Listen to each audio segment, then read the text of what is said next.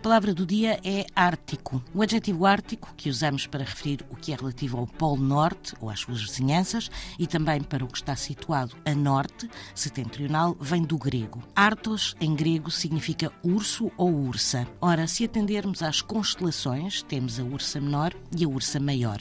E terá sido por causa destas designações das constelações celestiais, situadas no hemisfério norte, que se passou a chamar Ártico, ou seja, urso ou ursa, ao Polo Norte. E por oposição surgiu também o Antártico, o hemisfério sul.